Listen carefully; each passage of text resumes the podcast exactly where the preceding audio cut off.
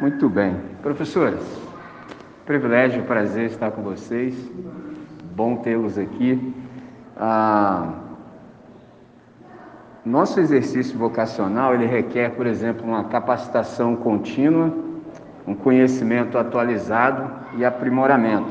E tudo isso tendo em vista que bem venhamos a nos haver, por exemplo, nas nossas respectivas áreas de atuação. Então, é visão aqui do colégio que a gente tenha esse acesso. Então, essa é a razão pela qual nós estamos aqui. O colégio tem essa percepção de nos oferecer subsídios e ele está fazendo isso, por exemplo, através dessa série de palestras que começou na quarta-feira próxima passada. Então, quem nos falou foi a pedagoga Isildinha. No primeiro dia, ela falou sobre escola confessional versus secularismo. Ontem haveria uma outra pessoa para nos falar, professora chamada Elizabeth Andrade, no entanto, ela contraiu Covid, por essa razão não pôde estar conosco. E aí eu fui convidado e eu falei sobre a questão da escola confessional cristã, trouxe a questão da definição, uma proposta e os respectivos desafios. E hoje, que era de fato o meu dia, nós vamos conversar um pouco sobre cosmovisão e qual a aplicabilidade disso, por exemplo, para todas as matérias. Por questão tão somente de tempo, eu listei sete das nossas matérias, por exemplo, sobretudo aquelas que fazem parte do currículo do ensino fundamental. E aí nós vamos perceber como é que a cosmovisão ela pode ser aplicada, por exemplo, na, na ação pedagógica. Então, de início, a gente precisa, por exemplo, a, ter a percepção do que é cosmovisão. O que é cosmovisão? Esse, por exemplo, eu sou do campo da teologia, Abel também, não é? Somos do campo da teologia, mas esse não é um conceito que nasce, por exemplo, no nosso ambiente, ele vem da filosofia. E, muito embora essa palavra não faça parte do nosso vocabulário diário, tem sido muito usada tanto no meio teológico quanto no meio filosófico. Ela nasce exatamente no contexto da filosofia da Alemanha, ali no iluminismo. Cosmovisão é essa compreensão que uma pessoa tem do mundo, do universo que a cerca, ou seja, da vida. E é interessante pensar em cosmovisão como se fosse um par de lentes, porque nós não temos uma percepção imediata da realidade, há sempre uma mediação. Então, essa é a razão pela qual, por exemplo, nós três, como observadores, vamos ver o mesmo fato no entanto, não chegaremos às mesmas percepções, chegaremos em percepções distintas, haja vista que entre nós e o fato há sempre uma mediação. Então é interessante porque vocês certamente já devem ter ouvido aquela frase que diz assim: contra fatos não há argumentos. Mas aí quando a gente começa a usar a massa encefálica, a gente pensa e fala assim: não, não. Contra fatos não há argumento, mas quanto à interpretação dos fatos, sim. Porque de fato, fato é um feito. Mas como é que você enxerga o feito? Então você vai enxergar o feito tanto a partir do ponto de vista que você está. Me lembro da extinta TVE. Todo ponto de vista é a vista de um determinado ponto. Ponto. Então você vê o que vê daí, mas entre você e o fato que você visualiza há essa mediação. Então a cosmovisão vai te influenciar grandemente no resultado final da sua percepção. Então, a cosmovisão é uma espécie de uma lente intelectual através da qual as pessoas veem a realidade. Então, por exemplo, um jeito simples de nós percebermos isso também é se pegássemos um papel celofane de cores diversas e colocássemos diante da vista. Então, de acordo com a cor que fosse o papel, nós enxergaríamos a realidade.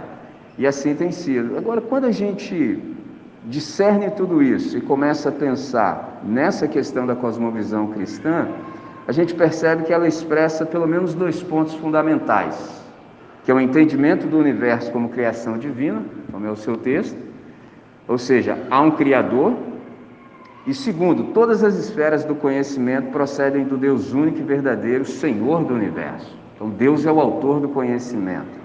Assim, a cosmovisão cristã abarca todas as áreas do conhecimento e também pode, por isso, enriquecer a nossa prática pedagógica. E aí a pergunta que nos sobrevém é: como é que se deve ensinar, por exemplo, em uma escola confessional cristã? Há um jeito, Porque se nós partirmos do pressuposto de que Deus é, que Gênesis 1 é verdade, no princípio criou Deus os céus e a terra, isso tem implicações. Ou seja, não podemos viver de qualquer maneira e também não podemos fazer as coisas de qualquer maneira. Isso sempre me faz lembrar do escritor russo chamado Dostoiévski, quando ele disse que se Deus não existe, tudo é permitido. Agora, se Deus é, se Gênesis 1 é verdade, ele tem as prerrogativas de dizer como as coisas serão. Ou seja, é ele que determina o modus operandi e o modus viventes. Isso é fantástico. E isso tem implicações, por exemplo, na nossa prática. Então, para que se ensine todas as disciplinas a partir dessa perspectiva cristã, é necessário que tanto se ensine quanto se dissemine uma cosmovisão cristã. Isso tem que ver com integração. E aí, o que é integração, se não, por exemplo, lecionar todas as matérias da escola cristã de tal modo que os alunos desenvolvam uma cosmovisão bíblica que servirá de base para ele pensar e agir. Isso é fantástico. Então, quando o conteúdo das disciplinas ele é subordinado a uma cosmovisão, nesse caso a cristã, a gente recebe um auxílio para ver o mundo, por exemplo, através da ótica divina. E a gente consegue responder, por exemplo, as grandes perguntas sobre a vida, sobre a morte, sobre a realidade, sobre o conhecimento, etc. Por exemplo, eu fiquei maravilhado o dia que eu descobri que tudo que a gente aprende é só para responder três perguntas. Eu não tinha a menor ideia disso. E aí, como a gente falhou miseravelmente em responder essas três perguntas, surgiu uma quarta pergunta. E as três perguntas são: de tudo que a gente aprende na vida, tudo, quem eu sou? Essa é a primeira pergunta. E ela é tão extraordinária que dela mesmo dependem outras. Quem eu sou? De onde eu vim? Para onde eu vou? O que, que eu estou fazendo aqui? Só a primeira. Segunda pergunta: como faremos para viver todos juntos? A gente não faz a menor ideia. Terceira pergunta: como é que nós administramos todos os bens e riquezas produzidas no planeta? Que é a cadeira da, da professora Tânia. A gente não sabe responder isso, não sabe. Quem eu sou? A gente já inventou, tem filosofia, tem religião, o cara está completamente perdido. Ou seja, ele não tem senso de identidade, não tem senso de vocação, tampouco senso de propósito. O cara fica aí, ó. E a gente vê o reflexo disso, por exemplo, na sala de aula. Porque se o aluno sabe quem ele realmente é, automaticamente ele sabe quais são seus dons, talentos, faculdades, habilidades, sabe qual é a sua vocação e por isso ele está aqui aperfeiçoando tudo isso, para que no momento certo ele ocupe o lugar dele na sociedade. Agora tira isso dele, fica aí, ó, perdidaço noção nenhuma, totalmente desinteressado? Essa é a primeira pergunta. Segunda pergunta: como viveremos juntos? A gente até hoje não aprendeu. Tanto é que agora a gente vive preso, entendeu? Ao contrário, a gente se protege porque o semelhante se tornou o outro. E aí em filosofia a gente sabe que outro é alguém essencialmente diferente de mim. No planeta ninguém é essencialmente diferente de mim. É um semelhante, é o próximo. Agora, essencialmente diferente de mim, só Deus. A essência dele é outra. Só que, no nosso caso, a gente agora já não vê mais o próximo como semelhante. Ele é o adversário, então eu preciso me proteger dele. Eu não sei conviver com ele. Eu não sei nem viver e tampouco conviver, porque conviver é viver com. Olha que loucura que a gente se meteu. Então a gente vive preso agora, é um negócio estranho. E a terceira pergunta, que a gente também ainda não encontrou resposta: como administraremos todos os bens e recursos produzidos no planeta? Porque aqui tem recurso para alimentar pelo menos mais uns quatro planetas. E tem gente morrendo de inanição, tem gente morrendo de fome. Como assim? A gente começou lá no escambo, trocando uma coisa pela outra, e agora a gente. Acho que a minha minha ilustração já vai estar desatualizada, porque eu ia falar dinheiro de plástico. Nós já estamos no Bitcoin e ainda não resolvemos essa questão. Tem recurso, mas não chega, é mal distribuído. Então, por nós termos falhado nessas três perguntas, embora a gente tenha todas as ciências, surgiu uma quarta pergunta, que é: como cuidaremos do planeta? Porque se a gente não tem outro, né? Se a gente destrói esse aqui, não tem outro. Tem, eu sei que tem o pessoal indo para Marte e tudo, mas eles é que vão. não é? Não é um negócio. Fala de novo, professor. Sim, sim, sim. Interessante, interessante, interessante. Eu vou chegar aí, muito bom, muito bom. Ah, isso só é possível ah, porque nós somos homo faber, ou seja, os fabricantes de tecnologia. Mas muito bom a participação da professora, porque é o seguinte, olha só, a gente consegue ir lá em Marte, mas não consegue resolver as questões aqui. A gente vê como é que não saber a resposta para essa primeira questão traz muitas implicações. Então eu quero, a partir desse momento, desenvolver aqui uma relação entre a cosmovisão cristã e as disciplinas escolares. E eu listei aqui algumas implicações práticas. Por exemplo, vou começar pelas artes. É o meu time também, eu sou um cara meio versátil. Então, assim, por exemplo, no estudo de artes, é interessante que, infelizmente, na percepção geral, as artes elas são vistas como meros elementos assim acessórios à vida humana. Muito embora, por exemplo, haja a, a obrigatoriedade no currículo escolar, o que pode revelar uma certa consciência de importância, na prática, a educação artística ainda costuma ocupar esse lugar de desvalorização. Por exemplo, Quantas vezes a gente ouviu, se o cara fica reprovado, pô, você ficou reprovado em artes? Ou seja, é depreciativo, entendeu? E não deveria ser assim, pelo contrário. Por quê? Ah, as pessoas ainda têm aquela ideia de que o envolvimento com arte é tão somente um hobby, ao invés de um trabalho rigoroso. Então, por exemplo, quando a gente aplica a cosmovisão cristã ao ensino e ao aprendizado das artes, de modo prático, a gente percebe que ele precisa levar em conta dois princípios básicos. Primeiro, desenvolvimento das competências criativas do aluno. Segundo, de acordo com essa cosmovisão, o ser humano ele foi criado à imagem e semelhança de Deus. A gente chama isso na teologia de imago Dei. Então, se Deus é o criador e ele é criativo, nós, por extensão, também o somos. A grande questão é que quando a gente é pequeno, a gente já começa a ser inibido. Então, por exemplo, o amigo faz um desenho de um jeito, o outro faz de outro, aí, entre aspas, o do, do colega é mais bonito e o seu não. Não necessariamente. Isso vai minando a nossa criatividade. Então, o, o trabalho com arte, ele deveria, por exemplo, levar em consideração que essa habilidade criativa, dada pelo Criador, evidente, ela deveria ser desenvolvida. Então, há que haver muito incentivo para que essas habilidades sejam desenvolvidas no máximo da sua expressão. Seria fantástico. Por exemplo, há um filósofo cristão chamado Huckmacher, que eu recomendo, ele diz o seguinte: Deus deu à humanidade a capacidade de fazer coisas belas. Por exemplo, compor músicas, escrever poemas, fazer esculturas, decorar coisas. As possibilidades artísticas existem para serem percebidas e executadas por nós e para receberem uma forma concreta. Magnífico. Então, o segundo princípio ele está relacionado, por exemplo, com o caráter cultural da arte. Toda produção artística ela é uma produção cultural. É interessante pensar em cultura, eu me lembro de um escritor de saudosa memória, certamente vocês se lembram dele, Rubem Alves.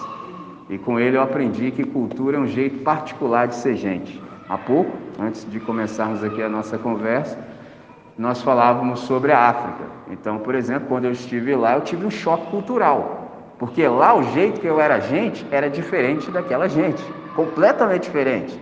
Tudo, a maneira como eles sopravam o vento era diferente da minha, ou seja, modo de comunicar, não entendia o que eles falavam, eles também não me entendiam. Então, toda produção cultural, toda obra artística, ela é marcada, por exemplo, pelo ambiente que ela está e pelo tempo histórico. Então, por isso, esse segundo objetivo aqui da disciplina de artes é compreender, por exemplo, os diversos períodos da produção artística e as suas características próprias. Ou seja, além de considerar a produção, a disciplina também precisa levar em conta a história da arte. Assim, à luz de uma cosmovisão cristã, o aluno de artes ele deveria ser, por exemplo, incentivado a perceber a beleza do mundo criado, e a expressão da beleza do Criador. Por exemplo, quando eu falei há pouco de vocação, vocação, uma das definições que eu mais gosto é exatamente isso. O que é vocação? É você expressar a beleza do Criador no planeta. É um negócio fantástico. Por quê?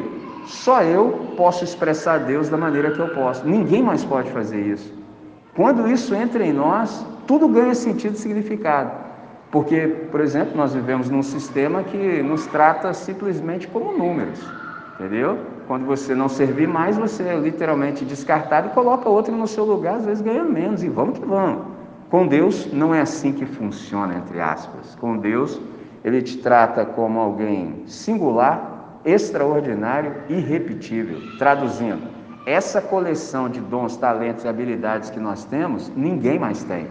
Então, se eu não me torno quem eu devo ser, o mundo vai perder uma grande contribuição.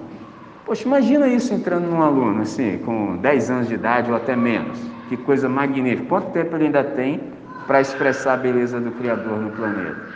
E às vezes o nosso olhar, ele é muito corrompido e a gente já não consegue mais perceber, por exemplo, beleza na criação. Isso é muito ruim não consegue ver que aquilo que está diante dos nossos olhos no planeta é um milagre, entendeu?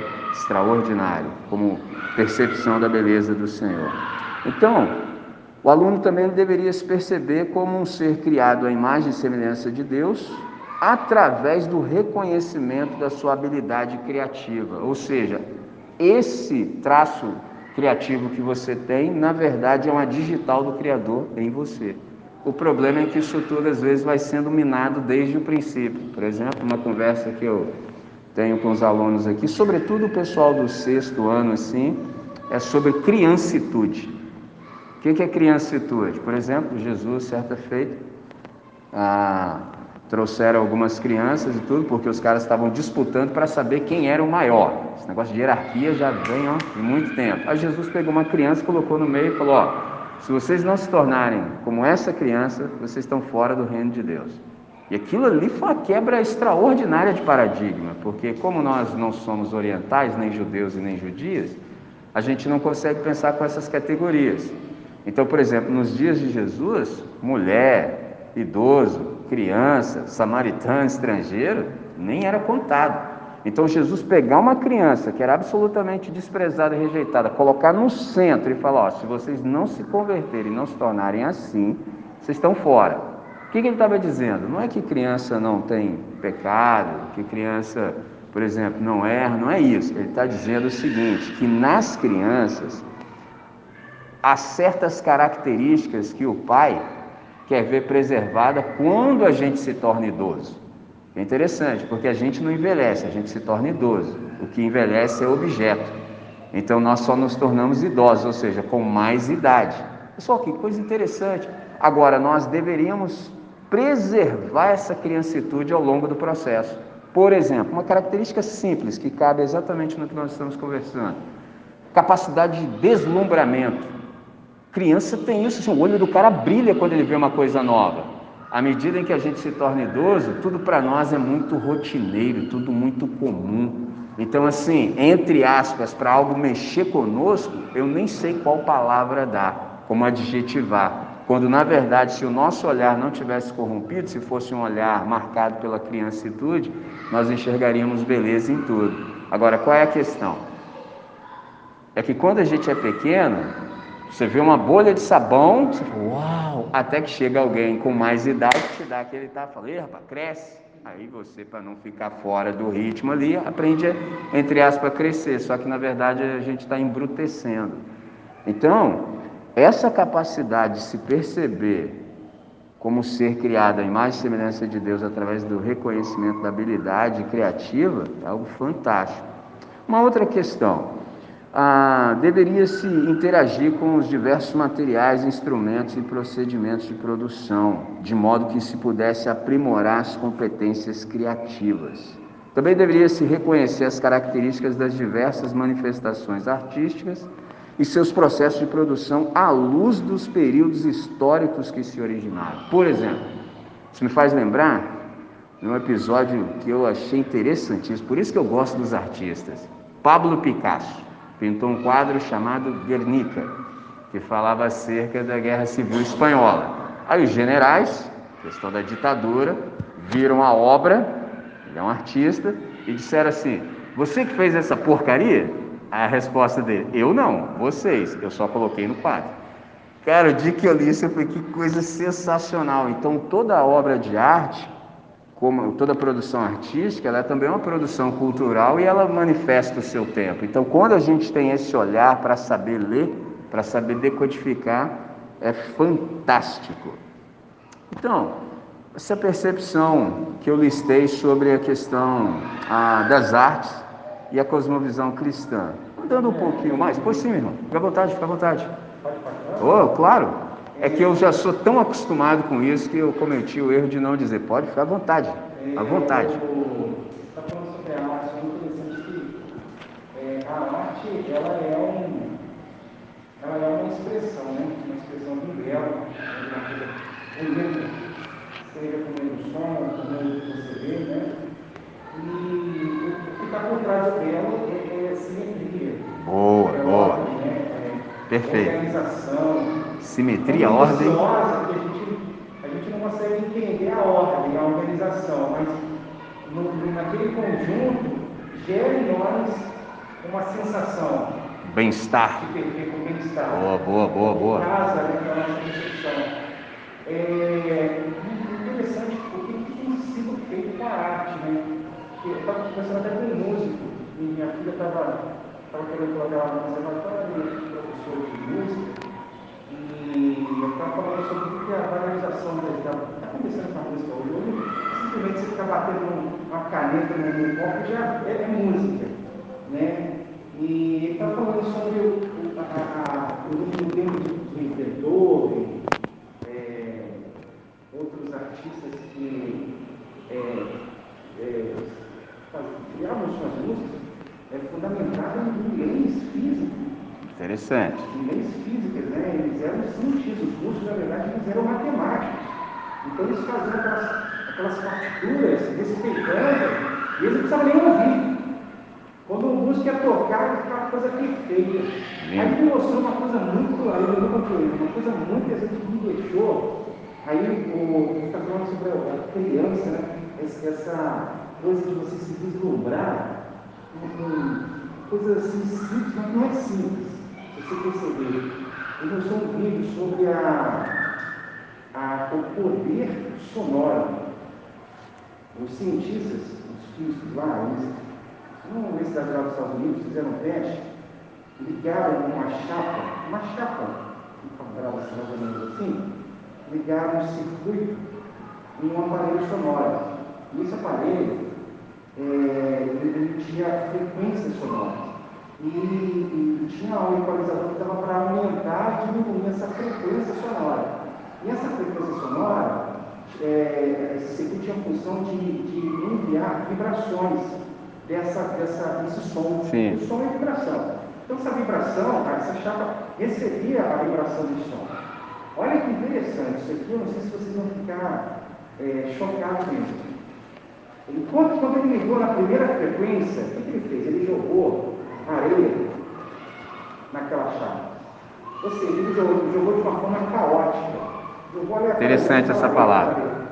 A frequência daquele som, daquela primeira frequência, eu falo que eu estou arrepiado. Sim. A frequência, aquela frequência na chapa, foi organizando e criando um desenho perfeito, um círculo perfeito naquela areia.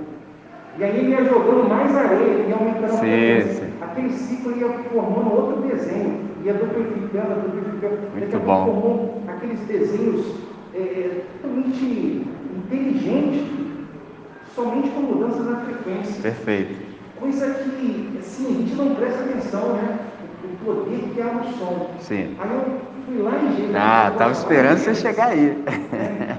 Poxa, eu falei assim, você já vai pensar, cara, isso que vê no mundo, toda essa perfeição, tudo que é lindo, surgiu com som Sim. de uma voz, não foi nem o que, o que ele disse, mas é o som da voz dele, trouxe ordem nisso tudo, os átomos, moléculas foram re- respeitando, seguindo Exatamente. essa dimensão Exatamente. do colorido, né, a, o material, enfim, tudo, né? Então eu acho muito legal a, você ter essa, esse vislumbre, né? Uma perspectiva, uma visão de Deus, né? Porque não tem como você negar, né? Essa, está por trás disso tudo, né?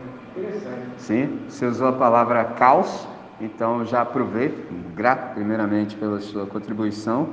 Ah, o que aconteceu foi que o caos se tornou cosmos, porque o cosmos, na verdade, é o caos organizado. E eu estava aguardando você chegar aí no Gênesis, porque tudo foi criado através da palavra. Lindo, sensacional. Eu vi esse experimento, eu vi esse experimento, eu tive a mesma percepção e sensação que você. Eu falei, meu Deus, como pode? Sim, isso, é isso. A forma do som. Perfeito, perfeito. Você olha, você fica assustado. É lindo, é lindo, é lindo. Questão da frequência. E aí você falou, por exemplo, dos átomos obedecendo. Então, por exemplo, quando a gente leva em consideração a cosmovisão cristã, a gente dá conta de que não há sequer um átomo ah, rebelde no universo, entendeu? Ou seja, autônomo. Não, não, não, está tudo sob controle. Lindo. Já que você fez essa intervenção, então eu entro na área da ciência. Vamos ver o que, que a cosmovisão cristã tem a dizer, por exemplo, sobre o ensino da ciência. É muito comum as pessoas imaginarem que há uma inimizade radical e necessária entre as ciências e a fé cristã, quando, na verdade, a relação de colaboração entre as ciências e a fé cristã não é algo apenas possível, mas historicamente real. Entendeu? Por exemplo, há um filósofo que eu também recomendo a leitura, Francis Schaeffer, ele disse que os primeiros cientistas modernos alimentavam a convicção de que Deus proporcionou conhecimento ao homem através da Bíblia, conhecimento acerca do próprio Criador e conhecimento acerca do universo e da história. Então, quais são as contribuições da visão da cosmovisão cristã ao ensino de ciências? Por exemplo, são enormes. Há uma série de pensadores, eu vou citar tão somente um por questão de tempo, que é o Copérnico, Nicolau Copérnico, por exemplo, ele partiu do pressuposto de que há um Deus, criador bíblico, que por conta disto ah, ele pôde, por exemplo, avançar nos seus experimentos, nos seus estudos, nas suas conclusões. E alguns desses cientistas, por exemplo, lançaram bases sólidas para o desenvolvimento científico do mundo. O Copérnico, por exemplo, foi alguém que ah, nos deu um método científico. Isso é incrível. Portanto, essa ideia de inimizade entre ciência e fé cristã é um equívoco da contemporaneidade. Não era assim. Pelo contrário, muitos dos nossos pensadores que nos legaram descobertas incríveis eram da fé. Então, Copérnico, por exemplo, é um dos pais da ciência moderna. E ele dizia, por exemplo, estar no seu empreendimento científico a descobrir o mecanismo do universo feito pra, por nós, para nós, por um Criador supremamente bom e ordeiro. Lindo, né? Porque quando nós olhamos esse universo, você fala assim, não é possível que isso aqui é fruto do acaso. Difícil, muito complexo, extremamente difícil. Você pega, por exemplo, eu costumo dizer, quando eu dar é, uma aula de Aristóteles, é a, teleológico, né? Boa. É, finalidade de tudo? Finalidade das Sim. coisas, né? as quatro causas Sim. dele, né? É, aí você usa, uma, uma, asa, pega uma borboleta morta, né? Vai pegar as asas de uma borboleta mais bonita que você achar. Aí você quer. Aí você sente a textura daquela.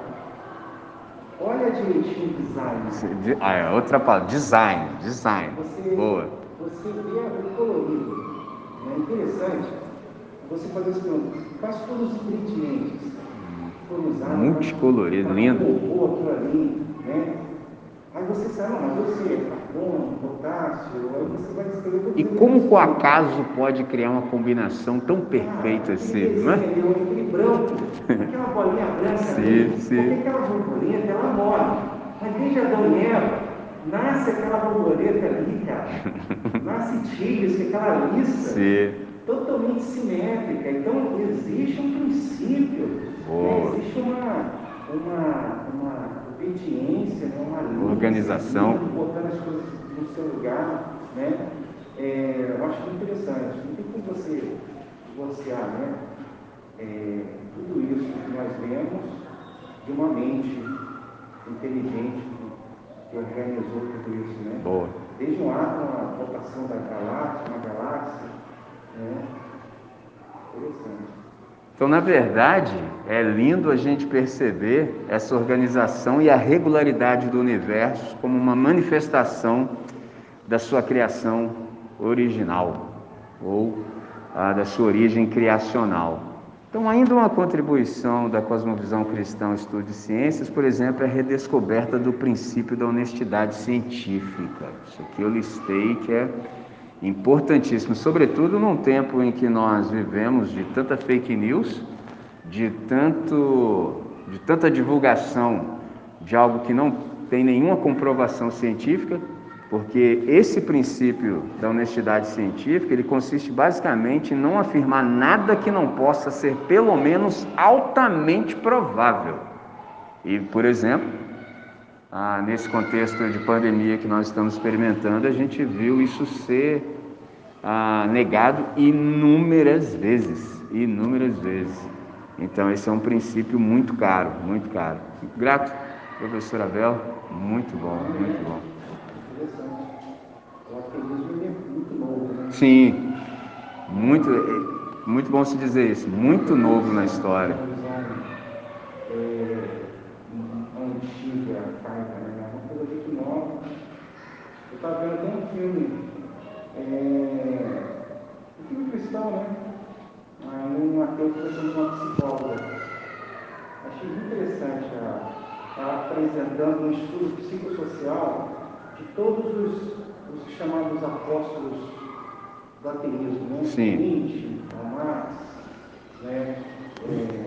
É, fizeram uma pesquisa e descobriram que todos eles tinham é, um desequilíbrio emocional, Interessante. problemas de família, abandono de pai, é, sofreram muitas decepções, e quando eles descontaram isso em sua.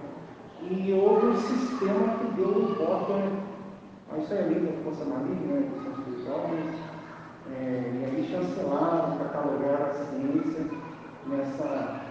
E aí os pais mesmo da ciência que, poxa, deram fundamento grosso de tudo isso, ficou, ficou para trás. Ficaram relegados. É, até na filosofia. Porque se você for estudar os clássicos, eu lembro que quando eu fui estudar filosofia, amigos amigos, eu estudei teologia primeiro, mas Sim. eu estudar filosofia, eu disse, "Pô, cara, você não vai desvirtuar não e tal, para ter uma preocupação Sim. e tal. Mas, cara, quando eu fui estudar, foi com- só corrobora. Sim, né? sim, Mas Você sim. vai perceber um, um, um distanciamento lá para os filósofos mais contemporâneos.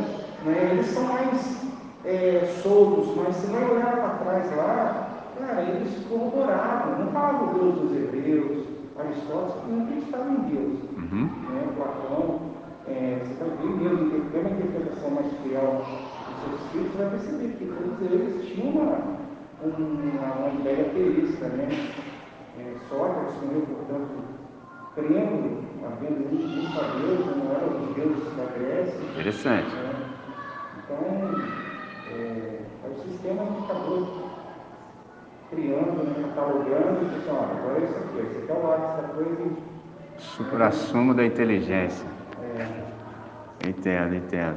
Muito bom. Ontem nós conversamos um pouco acerca disso, da questão do secularismo, dessa, dessa ideia de que é um sistema fechado que não há espaço para o transcendente. Então, o que realmente importa é o imanente. Só que isso traz consequências nefastas. Né? Por exemplo, a gente está hoje num mundo absolutamente explicado. Tudo está explicado. O que você quiser saber, você dá um Google ali e você sabe. Mas isso não tem livrado o ser humano, por exemplo, da angústia, da depressão, da, da não vontade de viver.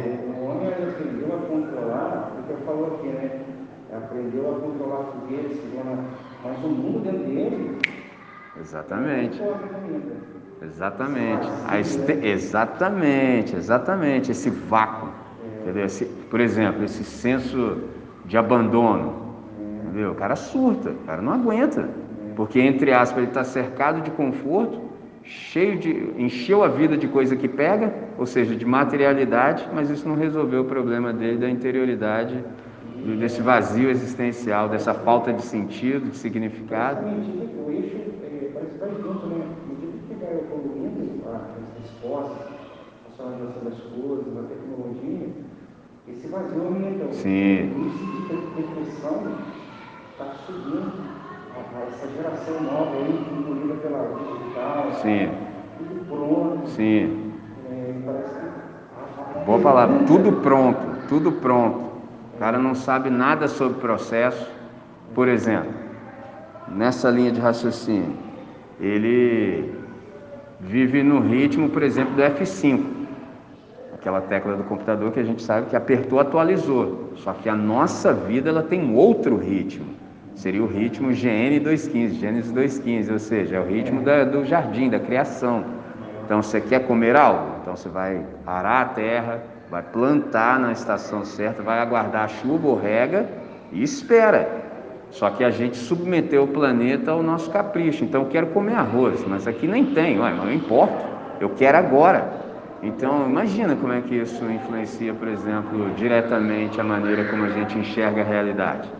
O cara não sabe esperar absolutamente nada, nada. Tudo para ele tem que ser em três minutos. A geração miojo. Três minutinhos no máximo. Difícil, difícil, difícil, difícil, muito difícil. Então, avançando um pouco mais, você falou há pouco acerca da criação, questão lá das frequências do som. Vou entrar, por exemplo, no estudo das línguas. Por exemplo, eu disse anteriormente que nós carregamos a imago Dei, a imago Dei, a imagem de Deus. Então isso tem duas implicações. Primeiro, nós somos seres reflexíveis. O que, que isso quer dizer? Que nós desfrutamos dessa capacidade de apreender e organizar logicamente a nossa apreensão da realidade. Segunda implicação, nós somos seres comunicativos. Se nós somos reflexíveis, nós também, em contrapartida, somos comunicativos. Isso significa que nós desfrutamos dessa capacidade de expressar a nossa apreensão lógica da realidade, de modo a nos fazermos compreendidos. Então você vê, reflete, organiza de modo lógico e também tem essa capacidade de transmissibilidade. Então, o aprendizado da língua é imprescindível para que esses aspectos da nossa humanidade sejam vivenciados em intensidade. Por exemplo, se você sabe ah, dominar o vernáculo, se comunicar, tudo flui melhor. Entendeu? Por exemplo, eu vejo, às vezes, na rede social, o pessoal escreve alguns textos que eu falo, cara, que difícil. Eu tenho que traduzir o negócio, mas o que esse cara quer dizer com isso? Você vai Kant, né? cara, você fica ali. O professor falava para que ler cinco vezes. Sim, sim, sim, sim. Você fica, cara, ele, ele, ele escreveu coisas ali que você fica. E aí até o professor até brincava, né? Falava assim, poxa, mas ele teve o trabalho de escrever. Eu estava querendo chegar aí, que isso me faz lembrar o Cláudio de Barro Filho, entendeu? Não, não, não é isso? É, igual ele dá o exemplo do Pitágoras. Poxa, o cara descobriu, você só precisa aplicar na prova, entendeu? Você ainda erra. Mas isso é sensacional. Então, assim, requer muito de nós no sentido de discernir, por exemplo, a estrutura de pensamento do cidadão que escreveu, a definir os termos. O que, que ele quer dizer quando disse o que disse? Ligou? Interessante, interessante.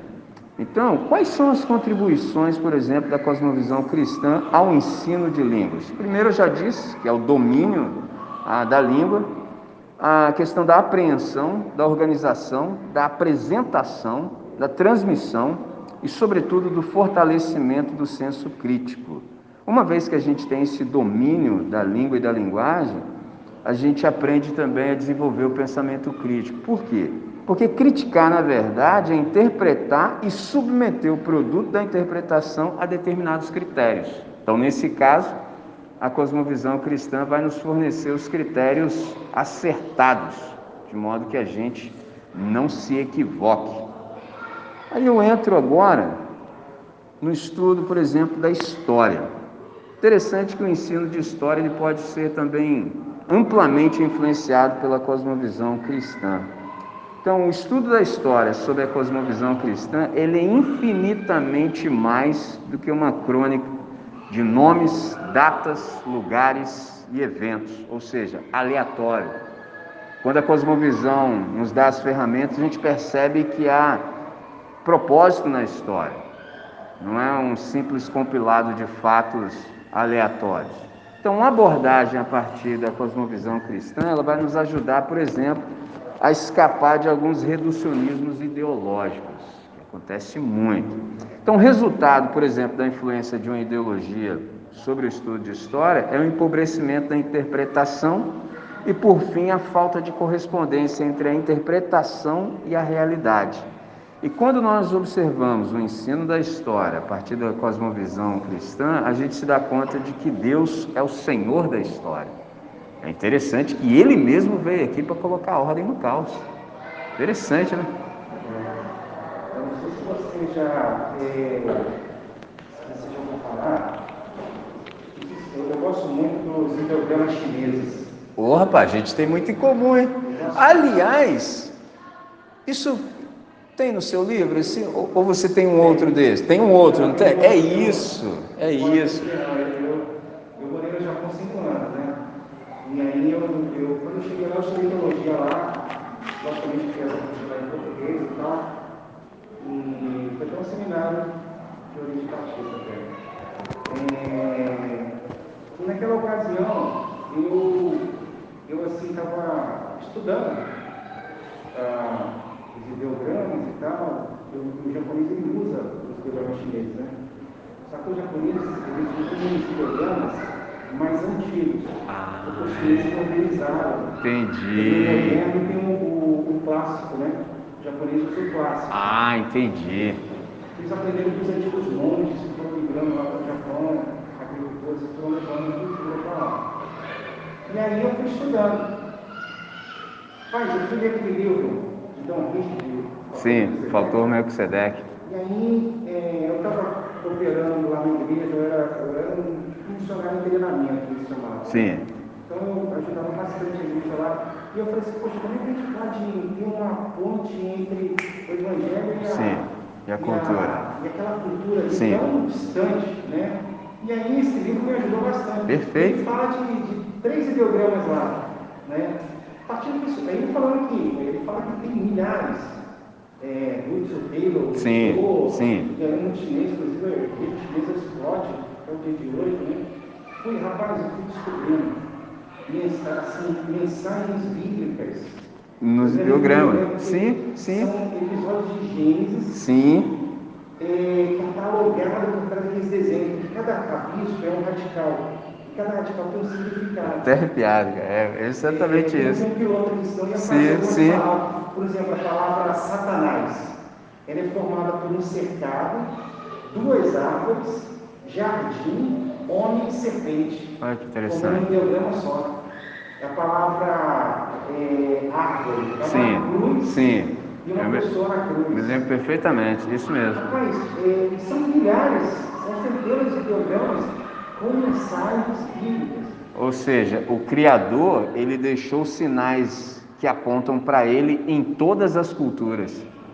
Por isso que é um crime, por exemplo, quando um missionário chega e quer implantar a cultura dele naquele local. Ele não deveria fazer isso. Ele deveria chegar e perceber, por exemplo, qual é a ação de Deus naquele local, porque Deus já estava lá o tempo todo. Ele é que não estava.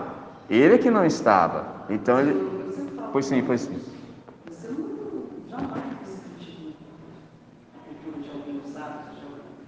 Você tem que passar nem, nem cultura, nem religião. Então, isso o tempo todo na aula de hoje. É, quando eu estou falando para eles, de quando as pessoas vivem no Nordeste, boa, boa. na região Sudeste, regionalismo, eu deixo bem claro para eles. Até peço desculpa para vocês, mas é porque subiu a chave da escola e ninguém entra. E eles estão perguntando assim para mim, e eu estou dando um mapa de onde está essa chave. Isso lá em Manaus, eles tiveram um problemão aqui. Aí eu falo para eles, vejam bem, o Oriente acha quando nos vê na cara, homens e mulheres. E é tão bacana você poder interpretar o que nós achamos quando eles estão na. Então isso é muito bacana. Interessante. É muito bacana você entender o lado do outro, a cultura do outro. Esse é o ponto. Esse é o ponto. Isso é cristão também. Com certeza. Se você é cristão, jamais você vai. Você, aí eu trago isso para o nosso dia a dia. Por que, que alguém quer um cabelo étnico, mas que é natural? Porque é a identidade dele. Porque eu falo para eles, por que eu faço progressivo no meu cabelo? A minha identidade é de um cabelo progressivo, mesmo eu sendo uma mulher negra. Eu não vou deixar de ser negra porque eu faço Uhum. progressivo. Então é você aceitar e olhar o outro. Aí a gente fica vendo, né? Por que, a gente tem tantos conflitos no século XXI? Tantos. Que a gente já previa. Quer dizer, eu tenho mais idade que você, talvez até que você.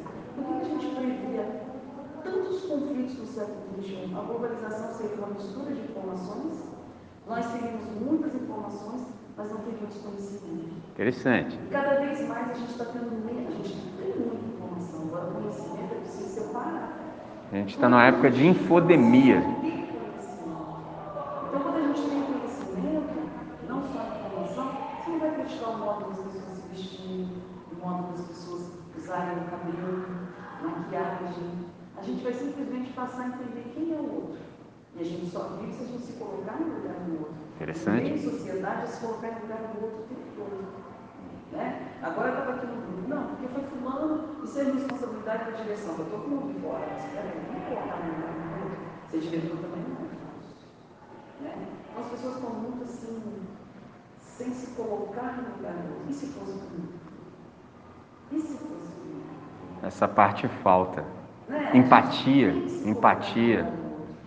Tem uma expressão em inglês. Uma coisa que eu tenho visto muito no nosso emprego no dia a dia, nas, principalmente nas escolas. As pessoas, se você falou um tom mais alto, eu sou perigosíssimo nisso. Meu tom de voz é alto. Uhum. É perigoso demais. As pessoas já acham que fulano foi grossa comigo. Mas a pessoa não para para ter a humildade de chegar para a luz e falar assim, poxa, vamos resolver aqui, houve algum problema? Eu tive um problema sério no ano passado. Eu estava numa situação de uma sala lotada, pós, pós-pandemia não. A chegada, a saída do, do, da, do remoto para ter o presencial aqui no terceira série, cheio de aluno no dia de prova. Senta ali, senta ali, olha a cola, olha isso aqui. Bateu na minha porta e falava assim, você pegou a chave da sala tal, aquela loucura de chave? Aí eu já estava naquele clima de organizar, assim, olha, a chave não está comigo. Todas as vezes que eu pego a chave, eu deixo a chave. Aquilo surtiu um efeito, mas um efeito, eu vou dizer, eu virar os dois correm, virar tanto. Aí a pessoa virou e falou assim, você está com algum problema? Você está chateado comigo? Eu falei assim, pode ser horrível.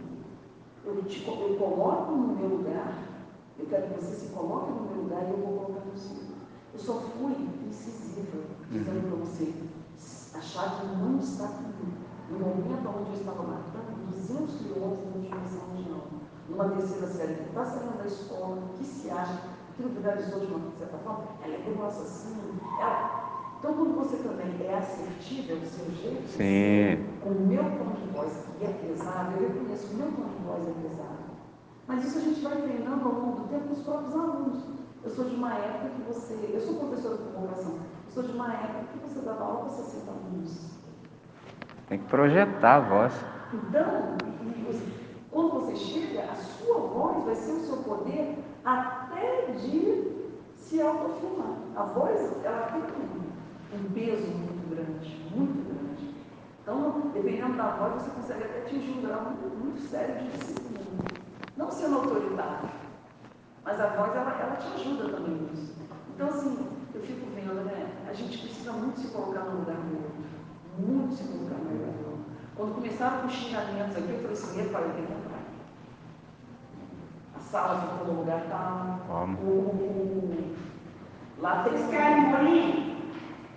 Geladinho? Gostosinho? Nossa, o atendimento tá aqui. Eu falei, eu preciso me colocar no lugar do outro. A senha mudou, então sem senha você não, não é chave, é senha. Sem senha você não abre a escola. Muito obrigada. Então, quer dizer, eu tive que fazer uma intervenção aqui para os ânimos acalmar, para as pessoas se acalmarem. Vida, pastor? Grato. Aqui sua colher. Muito Então, assim, é bem. muito difícil, sabe? A gente não se coloca no lugar do outro. A gente não aprende que cada um tem sua cultura. E isso a gente tem que ver com a criança desde cedo. Bom. Lá na creche. Na creche você começa a funcionar. É possível moldar. É, eu falo para o terceiro ano, aonde você começa a aprender o seu Enem? Lá na creche. Quando você aprende que você divide com o colega, Quando você aprende que se você tem mais uma alimentação, você divide, você deita no, no colchãozinho, deixa um espaço para o outro. Então lá na creche começa Arte da convivência. Conviver é uma arte. Sim, sim, É sim. uma arte. Sim. E às vezes você arruma um inimigo, digamos assim, simplesmente por uma fala. Por uma fala. Você tem a, a, a é, inteligência emocional das pessoas, né? Hum. inteligência Tanto emocional. na, na abordagem, tanto no, no o transmissor como no receptor, porque ele recebe e ele transmite, né? Porque às vezes é, há um, na nossa sociedade há um desequilíbrio, né? Então, é importante essa- essas, essas reflexões. né?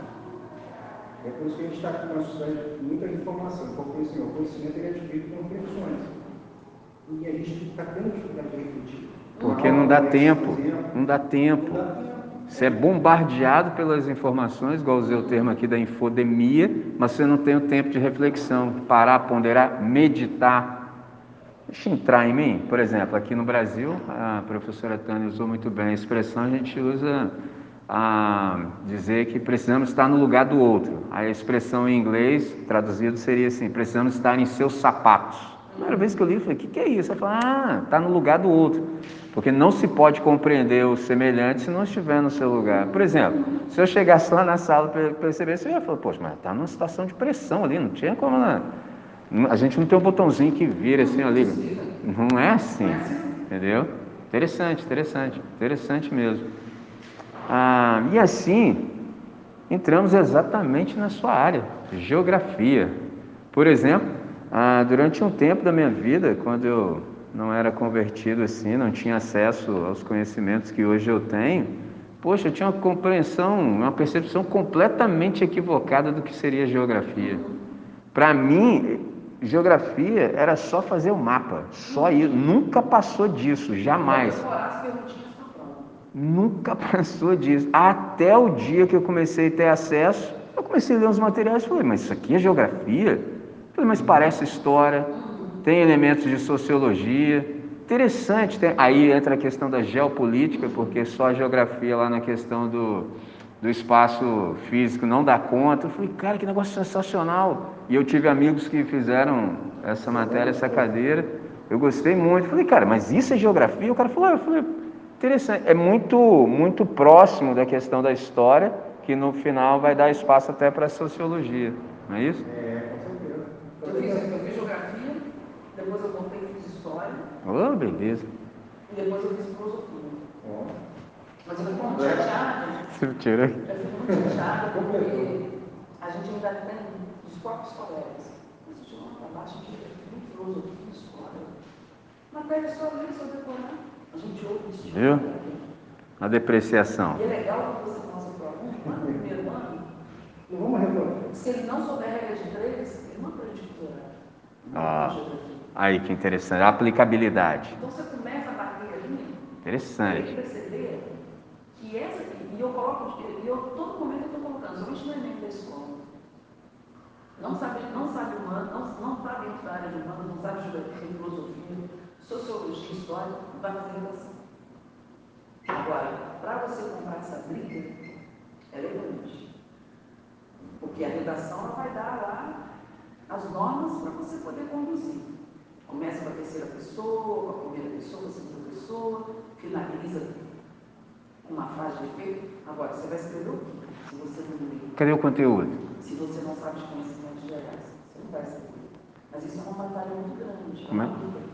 o próprio professor de linguagem, ele não gosta. Parece que ele acha que você está tirando importância dele. E não é verdade. Está querendo fazer uma integração. Aí a, Interessante. gente, aí a gente vive falando né, de integração, de multidisciplinaridade, Sim. A gente não consegue fazer isso. Desafio. Essa semana todinha está falando de Paulo Freire. Nós começamos na segunda-feira na romança de Paulo Freire. Eu trabalho na prefeitura de eu também estou falando muito dessa coisa de trabalhar em grupo. Enquanto a gente não tiver unidade, a gente não vai trabalhar em grupo. Não vai. Falta unidade para trabalhar em grupo. Você vê que às vezes a escola começa um projeto, mas ela, aquele projeto não dá sequência. Falta continuidade, né? Tem iniciativa, mas não tem acabativa. As pessoas têm unidade, então assim, é o projeto da Tânia, Ó. é o projeto personalizou. É o projeto da Roberta, é o projeto do pastor André, não é o projeto da escola. Então ele nem é um projeto, porque se ele não é da escola, ele não é um projeto. Ninguém faz projeto para si mesmo. É muito gente, ser humano é muito difícil. Não estou dizendo que seja uma pessoa fácil. A gente também tem que reconhecer as nossas, os nossos erros. Mas, puxa vida, por que, que a escola ainda é o projeto do mundo? Não existe numa escola um projeto que seja de uma pessoa. Uhum. Ele tem que ser nosso. Sim. Unidade. Ou então, para todo mundo abraçar, ó, na matemática vai valer tantos pontos. Na filosofia vai valer tantos pontos. Não, não. E aí eu também volto, né? O Enem é um projeto que ainda não certo na nossa escola, que todo mundo abraça. Mas a gente ainda tem pessoas que falam assim, ah, eu não vou. Mas aí a gente vê um projeto que deu certo, porque 99% participou. E dos alunos, nós podemos dizer que 100% de alunos participam do projeto Enem, Eu posso dizer que eu não apaguei ainda. Eu tive na primeira série três alunos que faltaram, com justificativo. Na terceira série, eu tive dois alunos, uma grávida e um que estava fora daqui, que faltou. Da segunda série, um aluno faltou. Então, foi ali 100% de participação. Então, é um projeto que vale a pena a gente rever. Mas aí, será que a gente tem uma maturidade de rever esse projeto? Qual é o objetivo? Se eu não tive 100%, esse ano a gente vai ter 100%. A gente tem um número muito grande no Enem, de alunos aprovados com sucesso, qual é a técnica que a gente vai fazer? E aí precisava estar todo mundo junto. Precisa estar todo mundo junto. Para reforçar o que está dando certo. Uma coisa que a gente vislumbra lá no final do ano. Né? Mas aí cada ser humano é um, cada um tem as suas prioridades, as suas necessidades. O ser humano é complexo.